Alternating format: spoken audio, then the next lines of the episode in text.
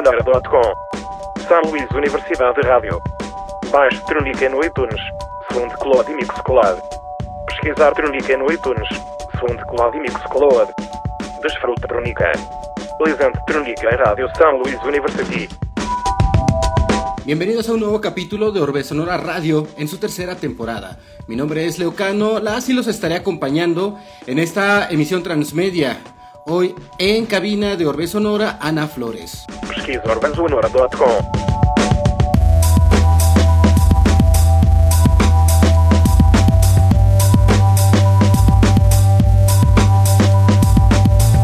Estamos transmitiendo por Radio Universidad en la ciudad de San Luis Potosí en el 88.5 en la frecuencia modulada, en Radio Universidad San Luis en Matehuala 91.9 FM. El audio en línea se transmite por radio y y por orbesonora.com. Síganos no Twitter, Tronica Podcast, no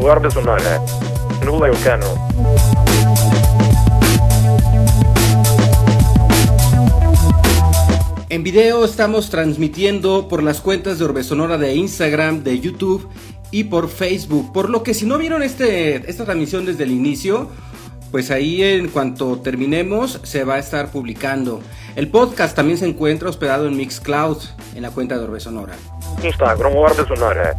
Orbe Sonora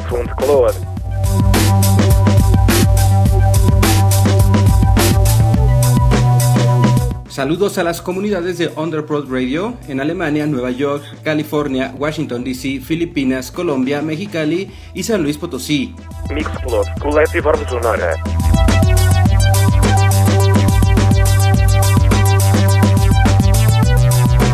Ser en San Luis por la difusión de estas transmisiones. Hoy en cabina de Orbe Sonora, Ana Flores. ¿Cómo estás, Anita? Hola Leo, bien, ¿y tú qué tal? ¿Cómo sigues? Ya, muy bien, ya. ¿Te ves bien? Yo Sí, pensé sí, que ibas a sacar estar como muy down tempo. No, bueno, tenía que ponerme un poquito más arreglada para la situación, no podía estar con mi cara de enferma. Oye, qué buena onda, pues te ves bien, te ves bien, este, te ves alegre, como que medio sacada de onda, da- has de estar de aquí para allá, ¿verdad? Sí, sí, sí, exacto. Pero ¿Qué andabas mira, haciendo? Ahorita estoy organizando una carpeta que tengo que entregar para este viernes, entonces ando un poquito estresada, pero... pero No, bien, no, no. Contenta de que hay trabajo en esta situación que está Sí, deplorable para muchos de nosotros. sí. Oye, ¿y, y se puede saber, se puede decir de qué es la carpeta o es acá top secret? Pues aún no he firmado contrato, yo diría que no. Bueno, no sé qué, qué implique el contrato después.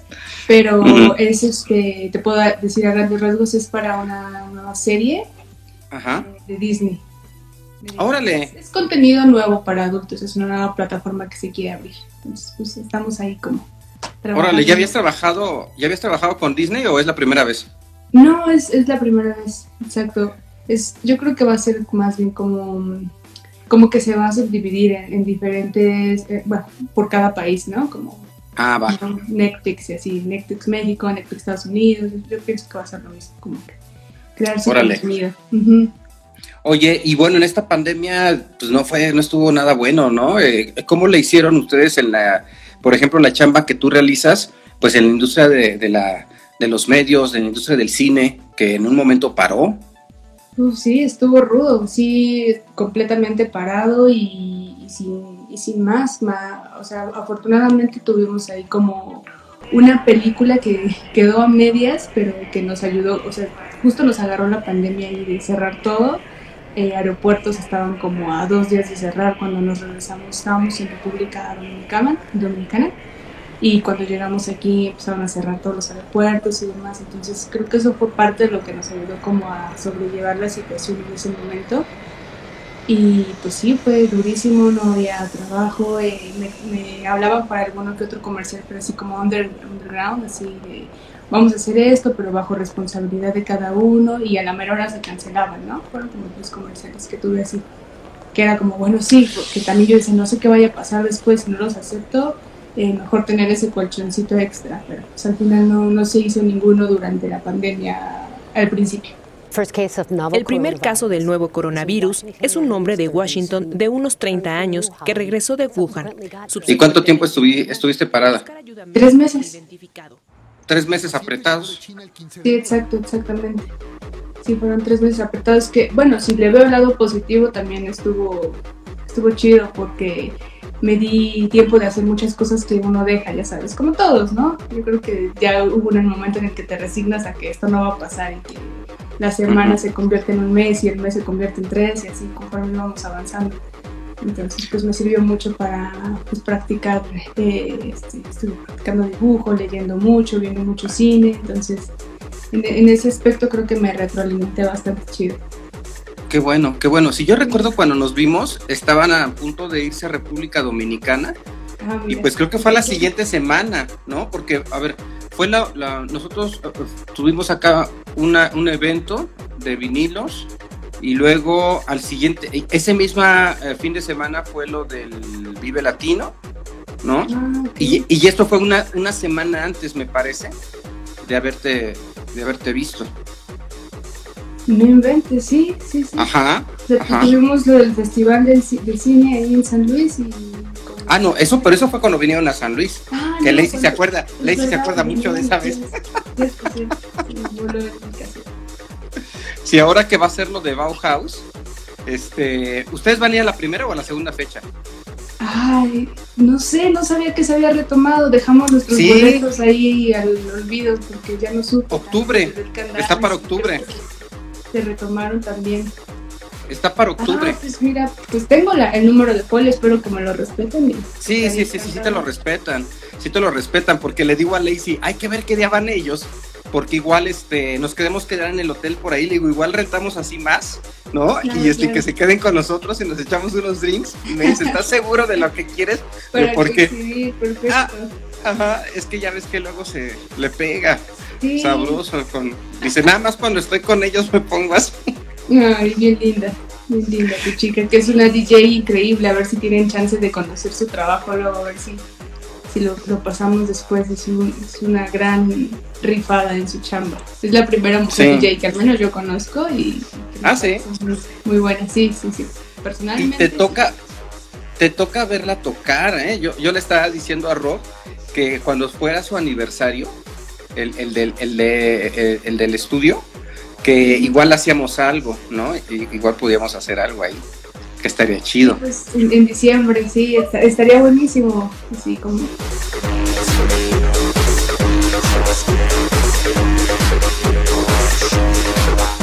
Oye, oye, Anita, y luego cómo te este empiezas en todo esto tú desde niña ya te gustaban las brujas o, o te daban miedo o cómo eres a, ¿Cómo eras de niña? Pues no, fíjate que eh, no, todo lo contrario, sí, me gustaba mucho el terror de siempre, de hecho tuve como ahí un, un problemita con, con, mi madre porque ella como que me prohibía el terror de un cierto modo, que lo veía malo, entonces creo que eso me creó como un morbo de entonces verlo yo a escondidas. ¿Pero estabas en la guardería o qué? No, tenía ocho años. Ah, órale. No, pues estabas chiquita. Me empezó a gustar, o sea, la primera peli que vi de terror que me incomodó y como a todo niño en su época de mi este, generación fue It. Entonces eh, me, me, hizo sentir como incómoda, sí me dio mucho miedo, pero a la vez quería volverla a ver, ¿no? Órale. Entonces este, fue como que de ahí empecé a desatar como un amor extraño para, para ese tipo de, de, de, este, de ondas. Y de ahí empecé como a fluir en el terror de poco a poquito. Siempre Órale. muchísimo. Nunca fui así como super dark como ahora lo soy, pero eh, este, pero siempre me gustó muchísimo el terror y, y, el arte en general. Siempre tuve como claro que quería hacer algo como con base a esto. ¿Y en, en qué momento tú decides empezar a cambiar tu look y empezar a tener ya, a buscar un estilo de vida sobre esto? Fue, no fue muy pequeña, ¿eh? ya fue grande más bien. Eh, fue, a raíz de que yo me lastimé una rodilla y estuve como en cama dos meses sin poder caminar y, me la pasé como ahí también fue como una cuarentena para mí ensimismada y reflexionando y, y estudiando cuando dije a la goma no tengo que estar este cayéndole bien a la gente por cómo creo que quiero que me vean, sino porque como yo quiero ser. Entonces ahí fue cuando dije, me empecé a vestir como así, como yo, un poquito, empecé como más rockerita y empecé a sentirme como más cómoda hasta que empecé a agarrar como un look más, este, no sé si elegante, pero más sobrio, ¿no? Podría ser. Ah. Y eso fue ya a mis 19 años.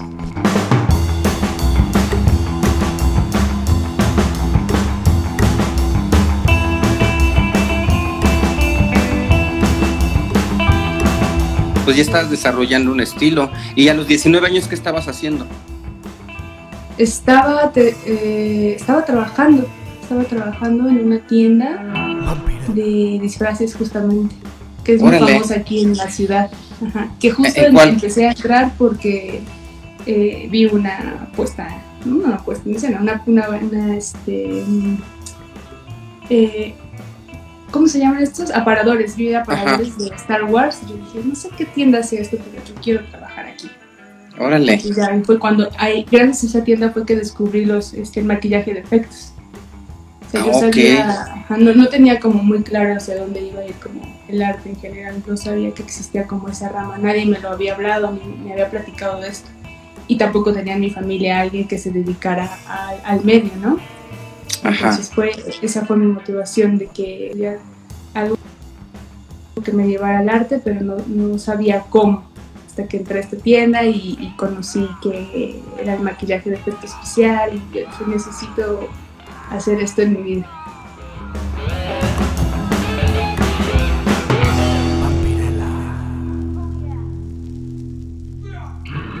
Y o sea, o sea, todo fue gracias a Star Wars por el aparador que vi, que yo dije, yo quiero trabajar aquí, y de ahí pues, se me abrió todo un panorama. Pues de ahí se dio que eh, de los chicos que conocí y demás, que se hicieron mis amigos, me empezaron como a jalar y ellos a su vez me llevaban a otro lado. Yo dejé de trabajar en esta tienda y al poco tiempo me llamaron para trabajar este, en un desfile y luego de ahí empecé con otra chica y de ahí. ¿En modelaje o en qué? Como un año. No, no, no estuve como un año este, asistiendo, asistiendo como en taller. No iba tal cual en, a llamados como hoy en día en set, ¿no?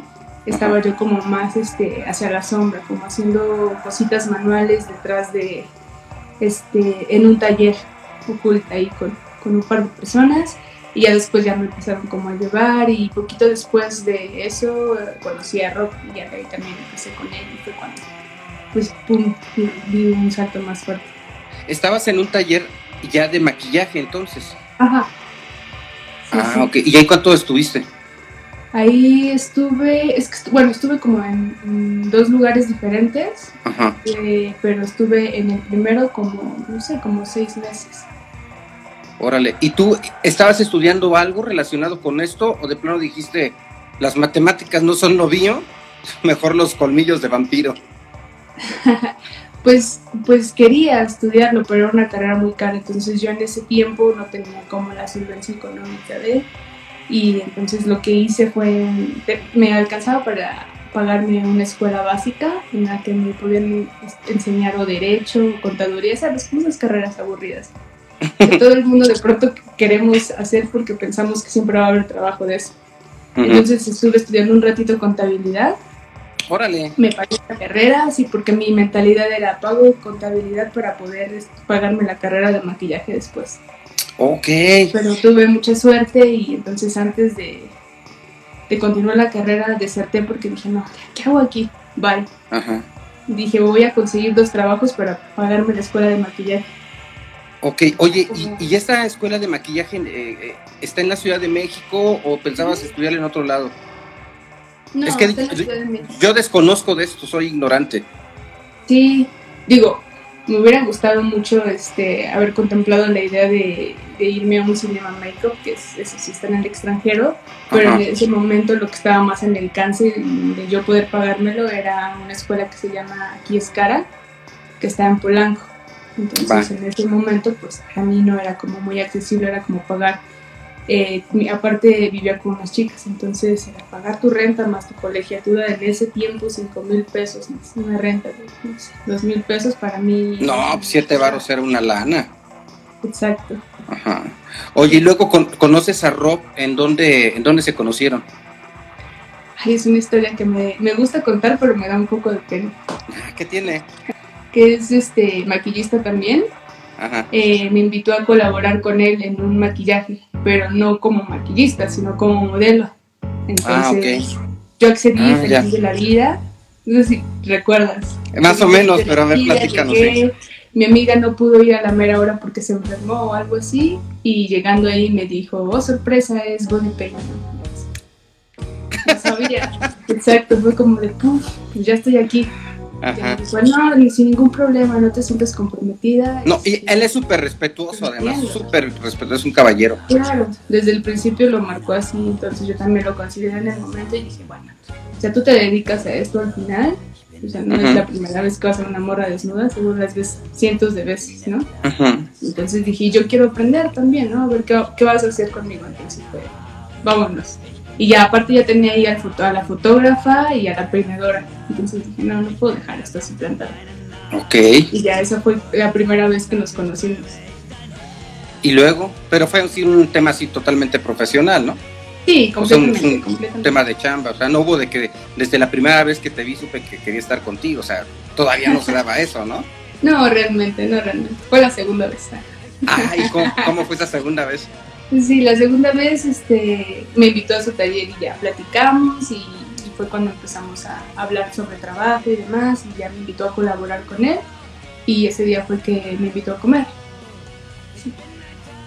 Y ahí que te dice, que te dice quédate conmigo el resto de mi vida. No, no, siempre fue muy respetuoso, nunca me... Esa es una manera respetuosa, es una manera respetuosa de Eso decirlo. ya, ya se puede ver. Ok.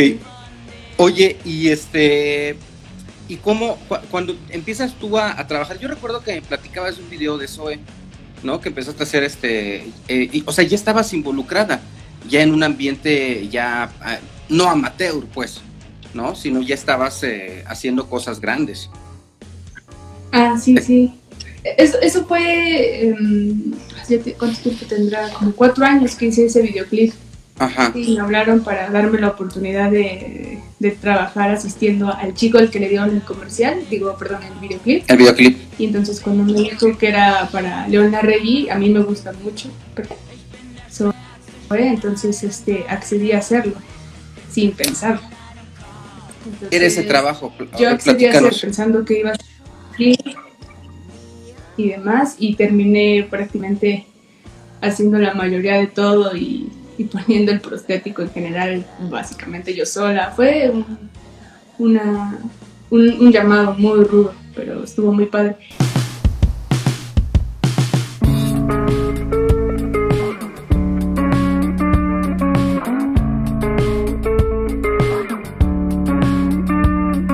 Pues es este una chica que, mm, que ya está, estamos como eh, se, se mezcla un poquito con, con este anime que se llama ay, siempre me pongo nerviosa, se me olvida cómo se llama. Pero pero bueno, es, es una animación japonesa muy famosa que se entremezcla y entonces ya es como futurista y la chica es como un robot que vive enamorado de un humano y entonces te va hablando de su, de su, de su amor, ¿no? Porque llega un grado en el que su humano muere y ella se queda sola.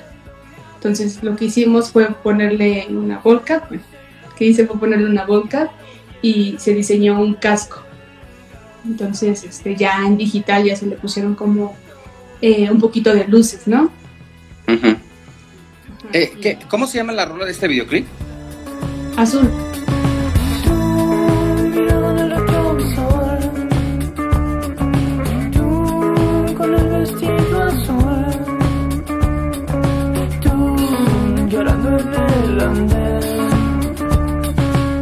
Y, y digamos que esta fue la primera vez que tú ya ves en una pantalla tu trabajo o antes ya habías eh, hecho algo para la pantalla.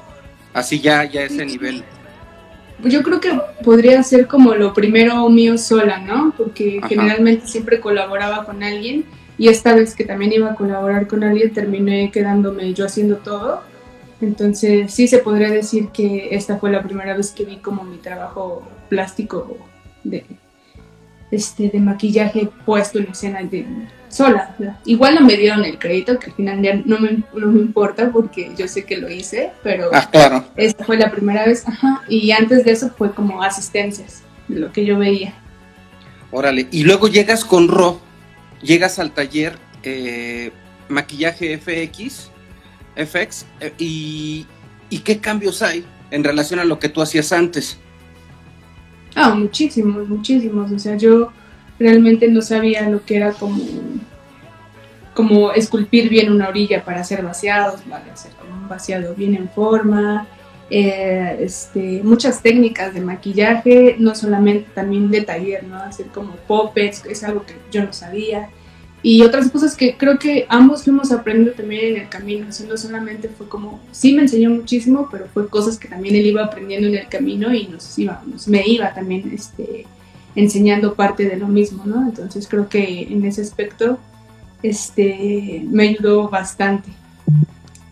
¿Y cómo, cómo es entonces eh, eh, tu primer trabajo ya este, intenso eh, en, en maquillaje FX? Pues yo creo que fue hasta que tuve mi primera película, precisamente con él. Ajá. eh, como, ¿Qué película como fue? Eh, se llamó, bueno, se llama Noche de Fuego. Buenas tardes. Buenas tardes, señor. Venimos por la niña, madre. Aquí no vive ninguna niña. No me engañe o se la va a cargar la chingada. Ajá. La hice hace ya dos años y medio. Y esa fue como, bueno, bueno, un acierto. Medio año antes ya había hecho una que me habían ofrecido de un presupuesto muy pequeñito, Ajá. que se llamó Fue el Estado. Con, ahí conocí a una de mis mejores amigas hoy en día. Y, este, y fue una peli chiquita que grabamos en una semana, casi casi un videojuego Ajá. que grabamos como en una semana y este e hice los ahí me, me puse a prueba porque hice los diseños de, de maquillaje de- del monstruo diseño de personajes y, y cada uno entonces ahí fue cuando empecé a crear también una carpeta y, y saber cómo se organizaba y cómo proponer cómo mostrar cómo ven- venderlo no para que no fuera como el ah pero y si le quitamos y si le ponemos sabes sino como el me gusta y, el, ¿y por qué esto? Me, me agrada más que me pregunten y que les guste mi idea a que le modifiquen. ¿no? Entonces fue ese, ese proyecto pequeñito como que me, me enseñó a eso y ahí fue mi primera, se puede decir que mi primera criatura. Ok. que- Y, Ajá, y- sí, y- sí. y bueno, cuando empiezas a hacer estos diseños, obviamente el cine mexicano, bueno, también has participado en cine en, en- en Estados Unidos y en otros países, pero concretamente eh, el, el- el trabajo en México, a veces eh, eh, entre los presupuestos, los materiales, eh, se compara inmediatamente primero con Hollywood, ¿no? Por la cultura Sí, que ¿no? tenemos de consumir eso. Eh, ¿Qué retos eh, eh, te empezaste a enfrentar en ese sentido, ¿no? Eh, cuando, cuando la, la comparativa o, o- o, del público, por ejemplo, era algo, y tú dices, sí, voy a trabajar ahora con este director, pero igual el presupuesto, pues no te da para hacer algo de, de eso, ¿no? Que obviamente tú tienes muy claro, pero el, el público muchas veces no lo tiene, ¿no? Y se vuelve súper exigente, ¿no? En ese Sí, sentido. completamente. O sea, eh, o sea, lo principal en lo que te vas a, a enfrentar es el tiempo, ¿no? O sea, aquí no tenemos los mismos tiempos que allá. Aquí te dicen, necesito esto y tienes una semana, tienes dos meses, tienes tres meses y para de contar, ¿no? Y allá de pronto ves los libros de arte de cómo se hicieron, el behind the scenes, y, y te hablan así de que el monstruo se preparó en seis meses y, y en esos seis meses la- el tiempo de, de aplicación de maquillaje, este, no sé, por ejemplo, el Grinch que llevaba creo que nueve horas más o menos para aplicar el maquillaje diario y aquí era como, bueno, eh, por así decirlo, otro tipo de maquillaje, eh, solo tienen dos, cuatro horas y, y no más, ¿no?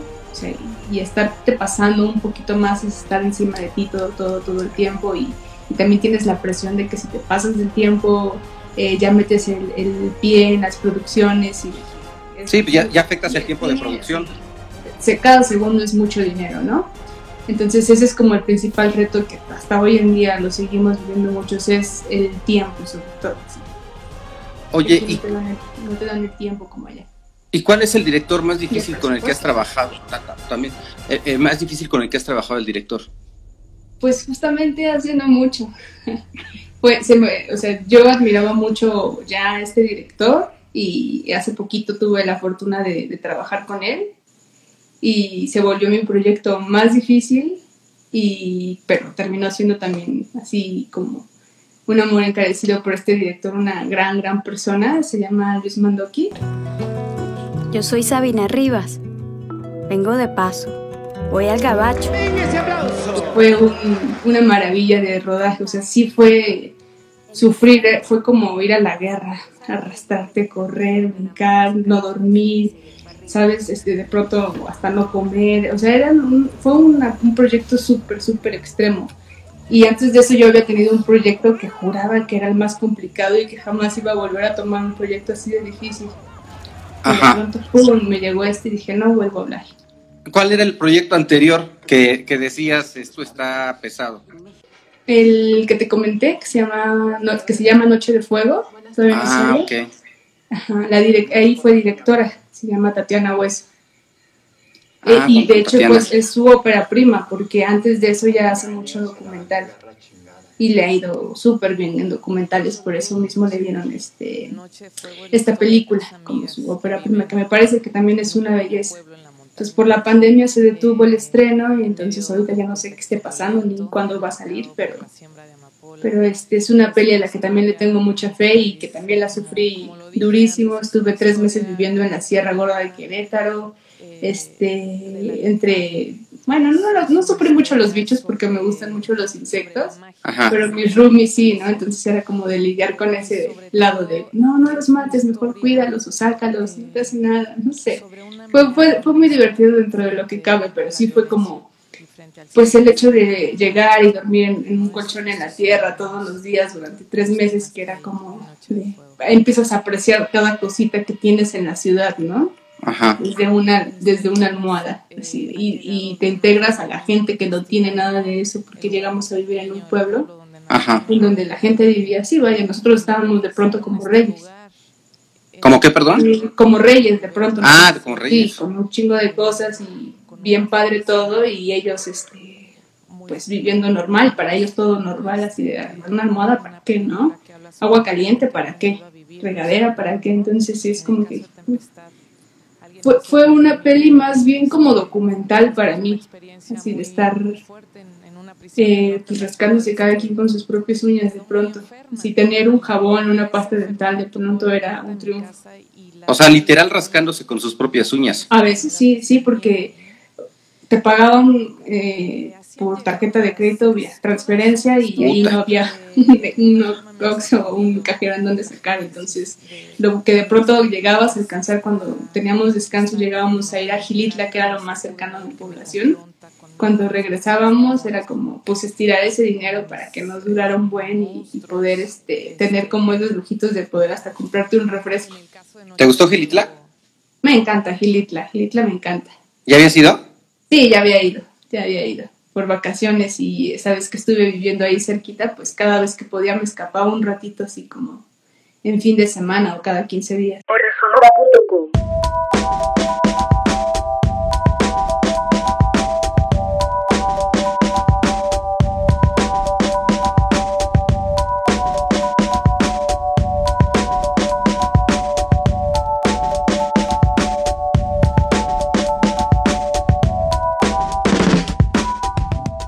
Oye, ¿y, y tú participaste eh, al, al- en, en Roma?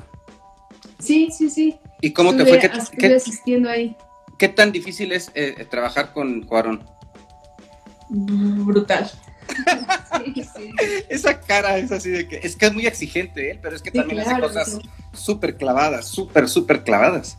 Sí, así es. O sea, digo, yo viéndolo desde mi punto de vista como asistiendo, pues sí, para mí era muy complicado ver el sufrimiento, no sé, de Roberto con él, ¿no? Así de que de pronto estaba muy de buenas y decía que sí a todo y demás, y de pronto era como nadie podía decirle ni una sola palabra porque explotaba y no nos bajaba de tontos. ¿no? Entonces sí, sí fue como muy, muy pesado, siento que tuve suerte porque como íbamos en- por parte de efectos especiales, Ajá. el maquillaje, entonces no lo, no lo viví todos los días, entonces por ese lado lo tuve más relajado en ese momento. hoy en día lo veo y me hubiera encantado haber estado en el set con él todos los días durante los seis meses que duró la filmación. Y así Eh, mucho. ¿Qué tan difícil, por ejemplo, es interpretar a un director? El director trae su idea y te dice, yo quiero lograr esto, o quiero comunicar, o quiero transmitir esto a través de un puppet, de, o de una escena, o, o de un personaje, ¿no? ¿Qué tan difícil es interpretarlo? ¿O qué tan satisfecho eh, puede quedar alguien eh, que tiene en su cabeza, por ejemplo, como él, ¿no? Que es súper exigente, entonces lo que está en su cabeza, pues es como que una idea muy, muy de él, ¿no? Necesitas, yo creo que estar en su propia cabeza para saber exactamente cuando dijo azul a qué se refería, ¿no? Sí, pues depende de, de- justo, es dependiendo de cada director, ¿no? De pronto tocan directores que más que venderles una idea es venderle la seguridad de tu trabajo, ¿no? O sea, llegar con él y a pesar de que sabes que tu trabajo está, está bien, pero si lo presentas con, con miedo o titubeos, no le vas a causar seguridad y va a ser como, no lo quiero.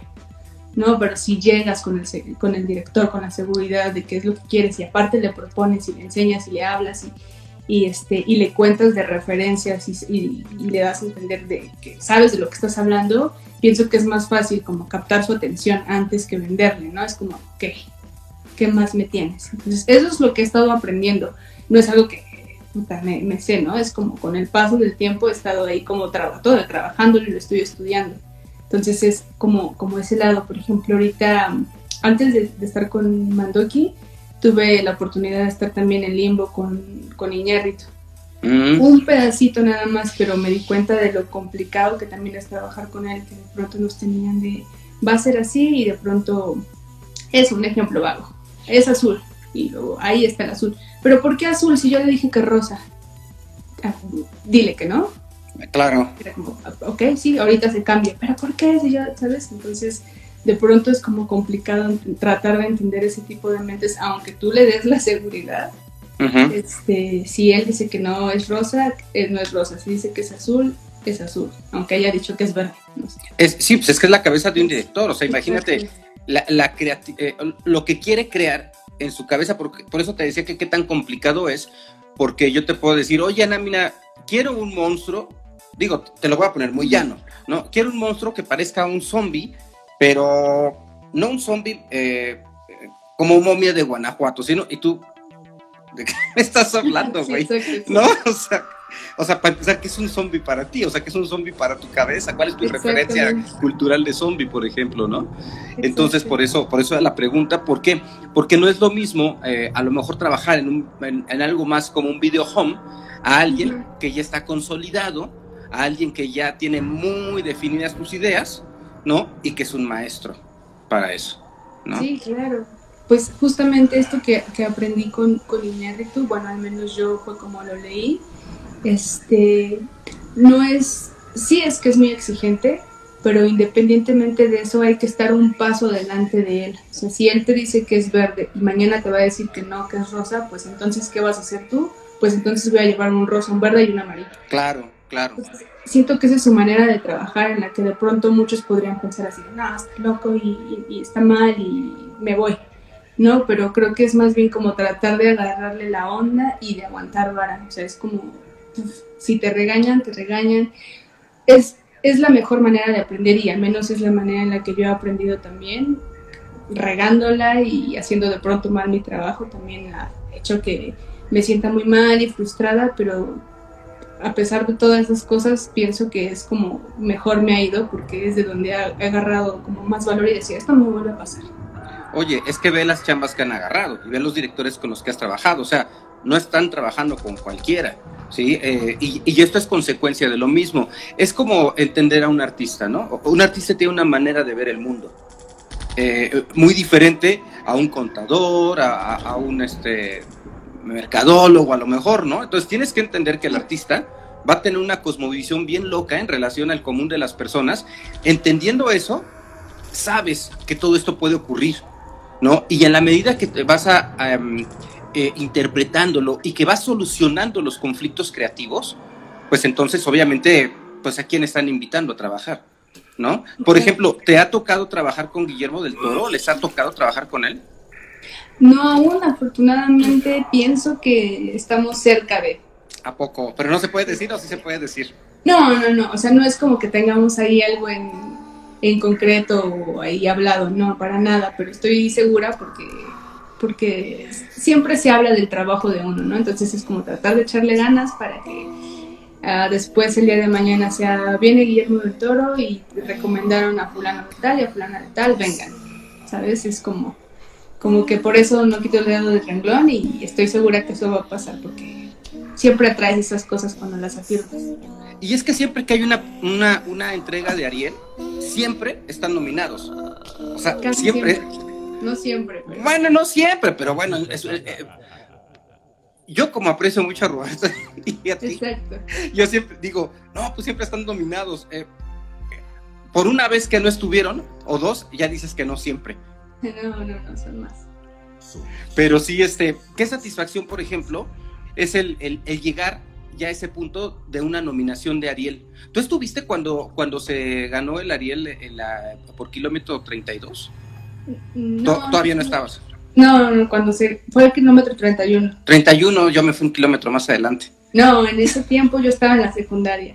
¿A poco? Estaba impactada por esa película cuando, cuando vi el tráiler en, el cine con un noviecito que tenía. Ajá. Y fue como, lo vi y fue como, ah, se ve interesante. Y de pronto vi el director y, y, el nombre de los actores y me quedé sacada de donde dije, es una peli mexicana. Y me puse muy contenta y quedé no puede ser, nuestro cine mexicano ya está llegando a otro nivel, ya no estamos haciendo porquerías. Necesito ver esta película.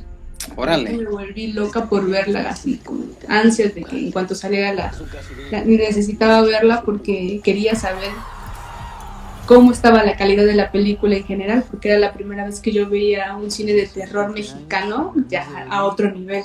Entonces, en ese tiempo yo estaba en la secundaria, entonces, sí, todavía, no, obviamente no me tocó este, compartir ese, ese, ese premio con él. De hecho, todavía no me toca compartir ningún premio con él. Me ha tocado compartir eh, tres nominaciones con él. ¿Nominaciones? no compartir de, de proyectos, sino de, acompañarlo. O sea, todavía no me ha tocado estar con él en, en un Ariel en donde yo haya trabajado con él. Todavía no tengo esa, esa grata fortuna. Bueno, en Belzebut fue el, año, fue el año ¿Fue este año? sí, fue este año, Belzebut. O sea, después de haberla, o sea, la trabajé con, fue de mis primeras pelis que trabajé con Roberto. Y vio la luz como cuatro años después fue una, es una joya de peli también esa. No sé si... No, no la he visto, esa no la he visto. Debe, sí, sí, sí, también. Tengo que verla. Fue como un gran honor haber podido este, empezar en ese tipo de cine. Ok, oye, y este, eh, entonces tú, por ejemplo, vas a, a, ver este kilómetro 31, te enamoras del zombie, del zombie, pero nunca, nunca ibas a pensar que ibas a terminar enamorada del creador del zombie. No, no, no. Qué chido, ¿no? Que el niño muerto. Sí, sí. Era niño muerto, de zombie. Estoy en otra cosa. pero qué chido, ¿no? Sí, qué chido que, que, se dan esos enganches, ¿no? Que nos toca vivir de repente esos enganches. Ajá. Sí, no. Oye, y... Ni no, siquiera fui una fanboy, de hecho. No, no, no. No, de hecho no, porque ver un ambiente que tú desconocías cómo era, ¿no? Las decías, qué chido que se está haciendo ese trabajo, esas, esas chambas en México, ya podemos competir, pero, pero ve, ve, ve lo fregón que te enorgullece, te enorgulleces al igual que muchos de nosotros por el trabajo de personas que muchas veces no conocemos, pero que reconocemos porque tenemos la identidad de ser mexicanos también y porque nos gusta trabajar bien y nos gusta apostarle y esforzarnos para hacer buenas eh, cosas, ¿no? Entonces, eh, qué chido que esto en un determinado momento eh, se enlazó más adelante en tu vida de una manera que ni, te ibas a imaginar. O sea, ya era un camino para el que ibas, ¿no? Pero no lo sabías. Exacto. Sí, sí, exacto. Y recuerdo mucho esas anécdotas porque es algo que a mí siempre me movió mucho, ¿no? El que era el terror. Entonces siempre iba a los cines buscando el terror.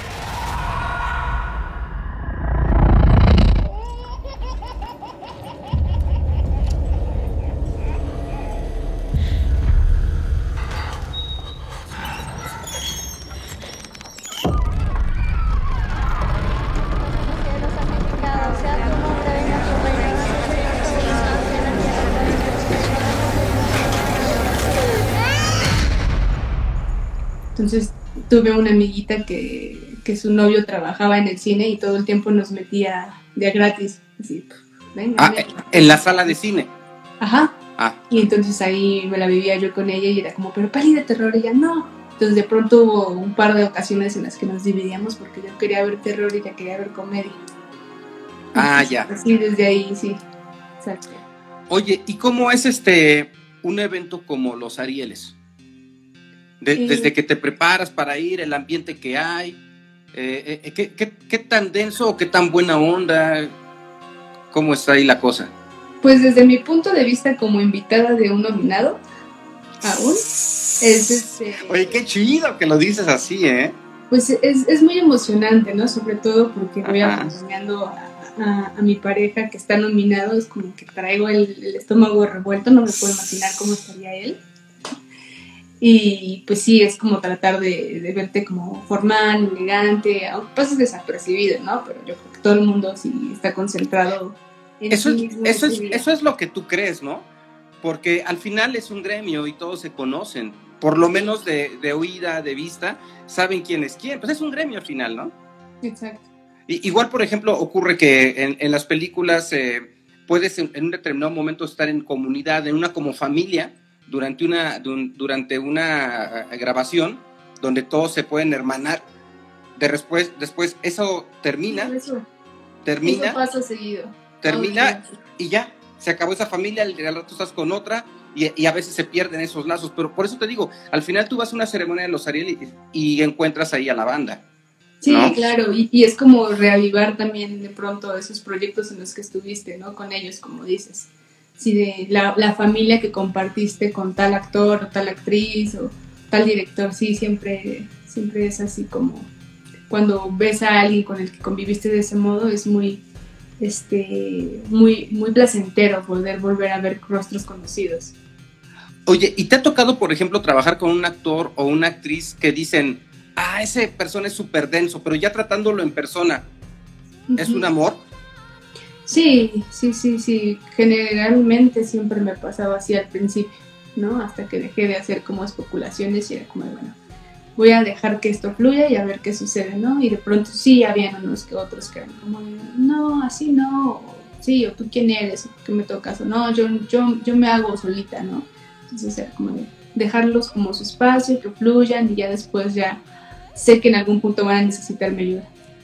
Claro, Pero ca- empiezan tu a chamba. de poco en poco.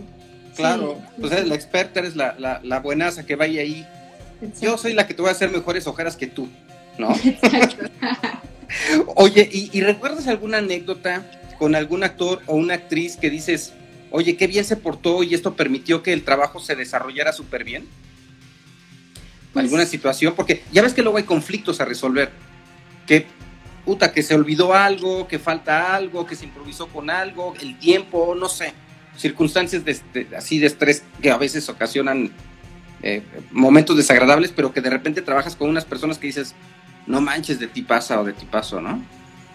Pues la verdad es que me pasa todo el tiempo. Siempre hay momentos muy complicados, difíciles para los actores principalmente, en, en situaciones que, que les exigen eh, cosas o cuestiones en donde no se había hablado o si se habla, pero los tienen como en un momento como, como muy complicado, ¿no? Desde, desde la actuación en querer sacar algo en donde ni siquiera se ven a cuadro y ya que los van a, este, a enfrentar a ellos a cámara ya no pueden sacar lo mismo, ¿no? Entonces hay como esas cuestiones de enojo, ira, pero ya por parte de, del actor hacia los demás, ¿no? De que ya estoy cansado y estoy harto.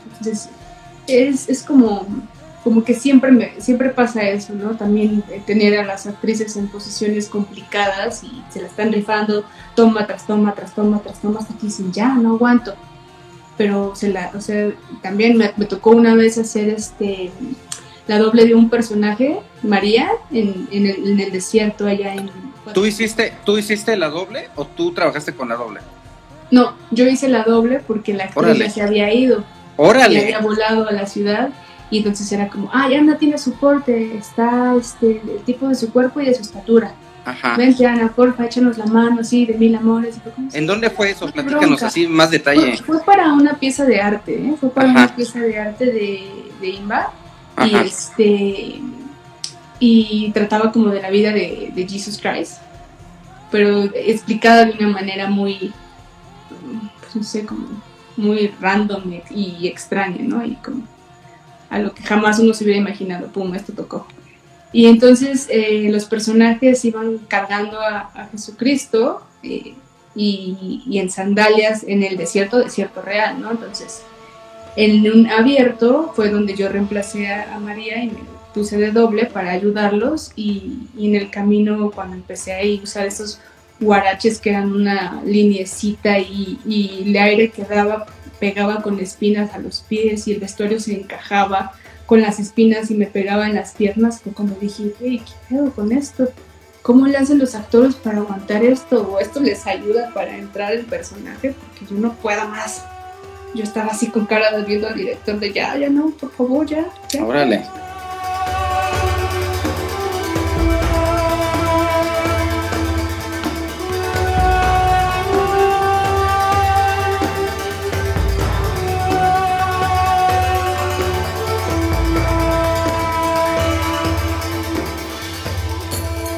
Claro, ¿no? Pues a mí me latería que empezaras a escribir tu corto.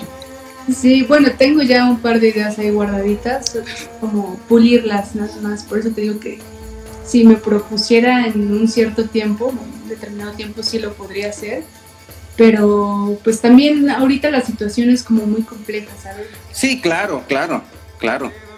Eh, digo, vamos saliendo de una, ¿no? Ustedes, por ejemplo... También es, sí es invertir, o sea, sí... Claro, si quieres algo bien hecho, hay que echarle. Primero el tiempo, para empezar. Primero el tiempo. Luego un, poquito de lana también, ¿no? Para que, para que lo hagas, ¿no? ¿Y este, por gratis de cuates? No, no, es que es difícil, ¿no? por, mucho que te echen la mano, siempre hay que poner, Claro, claro, porque eh, un cuate es un cuate, pero es un cuate que a lo mejor va a dejar de hacer su jale para estarte echando la mano. Exacto. ¿No? Y eso a lo mejor el cuate dice, va, no hay pedo, pero tú dices, sí, güey, pero yo sé que pues, tú estás dejando un jale, ¿no? Entonces, este, y, no es una hora la que me vas a apoyar, güey. Entonces también dices, pues tengo que uh, retribuir de alguna forma, ¿no? pero está chido. No, es, no es la misma proyección ni ganas que te van a demostrar que sí hay un aliciente, ¿no? Cuando hay el compromiso, ¿no? Siempre que, que esté ese compromiso y hay un varo de por medio, es un tema cultural, ¿no? ¿Sabes qué? Está esto, pero hay un varo. Ah, güey, varo es igual a chamba. Ah, entonces voy a dar el, el extra, ¿no? Así funciona la sociedad también, ¿no? Eh, eh, somos en México. Oye, Ana, para, em, hablando, por ejemplo, ya de más a futuro, eh, sobre planes futuros, ¿tú a, qué edad te consideras que estarías vieja? Y si a esta edad ya voy a ser vieja. ¿Si a esta edad ya no lo hago? No, no, no, o sea, que, o sea, tú, Ana, Ana Flores, ¿A, qué edad dices, cuando yo llegue a esta edad ya voy a ser vieja? No sé, puede ser... Creo que cada vez que cumplo años pienso que, voy aumentando más a eso. Eso es que para allá voy, pero en este momento, ¿cuál es? En este momento serían mis 58 años. Órale. Sí. No, pues ya te falta todavía mucho. O sea, ya en mis 58 años ya quisiera estar en mi casita como dice Rob, en mi casita del bosque con mis gatos dibujando, viendo películas a veces, o recolectando plantitas y, cocinando, ¿sabes? No estar en el mundo lleno de smog y de tráfico y de gente gritándose todo el tiempo. como ya haberte retirado como de toda esa onda que quisiste hacer en tu época y estar tranquilo. Pero por otro lado veo a los cineastas que yo admiro muchísimo y su boom es hasta los 50 años. Ya, claro. La controversia dentro de lo que uno quiere hacer y de lo que va a hacer. Pues es que estás joven y ahorita, por eso te hago la pregunta, porque para ver en qué momento te estás situando ahorita y en qué momento estás situando lo, que consideras la, vejez y el descanso, porque por ejemplo, tú dices a los 58 años, eh, pues Rob y yo somos casi de la edad, si acaso nos llevamos por un año y andamos pegándole a los 50. Y yo digo, en ocho años yo le voy a seguir. Y seguramente eh, aprendí mucho más de, lo que sé ahorita y no me voy a querer retirar. Yo no pienso en algún momento. O sea, yo por ejemplo pienso que me voy a retirar en el momento en que físicamente ya no pueda hacer algo, que ya no pueda desenvolverme así. Y aún así, en ese momento tendré que encontrar algo, ¿no? Para, para estar haciendo. O sea, ya depende de cada quien, ¿no? Pero va cambiando obviamente con el tiempo. Yo cuando estaba, entré a la primaria decía que los niños de sexto año eran grandes y que yo tenía que pensar que me iba a casar cuando llegara a esa edad, ¿no? sí, claro, yo decía que a mis 25 años ya tenía que tener una casa y, y tres hijos. Pero vas, vas... Llega a esa edad y no quiero ninguno, ¿no? No, pero tienes tus dos gatitos. Eh, pero tengo mis tres gatitos. ah, ¿son tres? Y ahora tengo un tercero. Órale, qué chido. Sí. Qué chido, Anita. Oye, pues me ha dado mucho gusto que, primero agradecerte el tiempo, porque eh, físicamente como que no andabas muy, muy, este, muy bien. Afortunadamente te repusiste. Qué bueno, lo, que, lo que me da un de gusto. Eh, otro, que me has dado el tiempo porque eres una persona súper, súper ocupada. Eh, esta plática la lanzamos hace como dos meses, ¿no? La platicamos hace como dos, la calendarizamos hace como dos meses y en la medida que se iba acercando, teníamos que ir viendo si se hacía o no, porque igual te podía salir un jale, una, una chamba en donde eh, te iba a absorber y todavía esta semana, todavía el, el, viernes de la semana pasada estábamos viendo si se hacía o no se hacía. Afortunadamente se hizo, yo te lo agradezco con el, con el corazón, el hecho de que hayas estado aquí platicando con nosotros, que, que, hayas compartido tus experiencias, tu manera de ver el mundo, tus, eh, pues estas anécdotas, estos lugares, este Cuatro Ciénegas, eh, ya lo deseo, por ejemplo, después de esta plática que sí, es la neta. No, este, entonces, pues muchísimas gracias. Te mando un abrazote. Igual, igual, y y pues muchas gracias a todos los que me estuvieron apoyando. Siempre son bien chidos conmigo y siempre me muestran su amor en todas partes. Siempre están ahí. A pesar de que luego no soy muy activa en las redes, siempre están echándome buenas vibras. Y pues yo sé que toda la gente que está ahí porque me quiere y los amo también. Besos. Y te los has ganado y te las has ganado porque eh, tienes una, aunque, aunque eres como una mujer vampiro, eh, eh, tienes como un ángel en el corazón. O sea, es lo que me han dicho. No tienes una super vibra. pero no lo eres. Sí, eres un ángel darks. Ah, un, ángel caído. Gracias. Ah. pues muchas gracias, Anita. Un abrazote para ti. Leo. Y para Rob. Ojalá que te tengamos pronto por aquí en la ciudad para echarnos unos drinks. Hay que ver eso de Bauhaus, ¿eh? Hay, que ver, hay que ver cuándo les toca. Y si no, igual nos juntamos. O sea, si no nos toca el mismo día, yo no sé. Hay que ver también qué van a estar haciendo ustedes. No recuerdo es en, en, octubre, no recuerdo las fechas, pero igual este, eh, rento una habitación más grande. Me, quiero quedar por ahí, eh, o no sé, y ya, este, pero para que nos quedemos, ¿no? Yo pensaba que, que, ustedes este, iban a ir a la misma fecha y dije, ah, y de ahí nos afteríamos, ¿no? Ya no sé en cuál porque no sabía que se había retomado, pero lo checamos y te avisamos. ¿Tienes en la primera o en la segunda fecha? Creo que la primera. Es el sábado. La primera se Ah, pasó a un sábado y la segunda a un domingo. Ok, ok. Sí. Pero Sí, bueno, lo perfecto. platicamos. Perfecto, Leo. Pues un ¿No? abrazo grande y muchas gracias por haberme invitado y, y haber sido este, ¿cómo se llama? Eh, súper paciente. Ay, ¿por qué dices eso? Nada que ver. No, no, no, te aprecio y te quiero abrazo, mucho. Lacey. Gracias de tu parte, que estés muy bien. Igual, beso. Hasta luego, bye. Bye. Gracias a todos. Bye.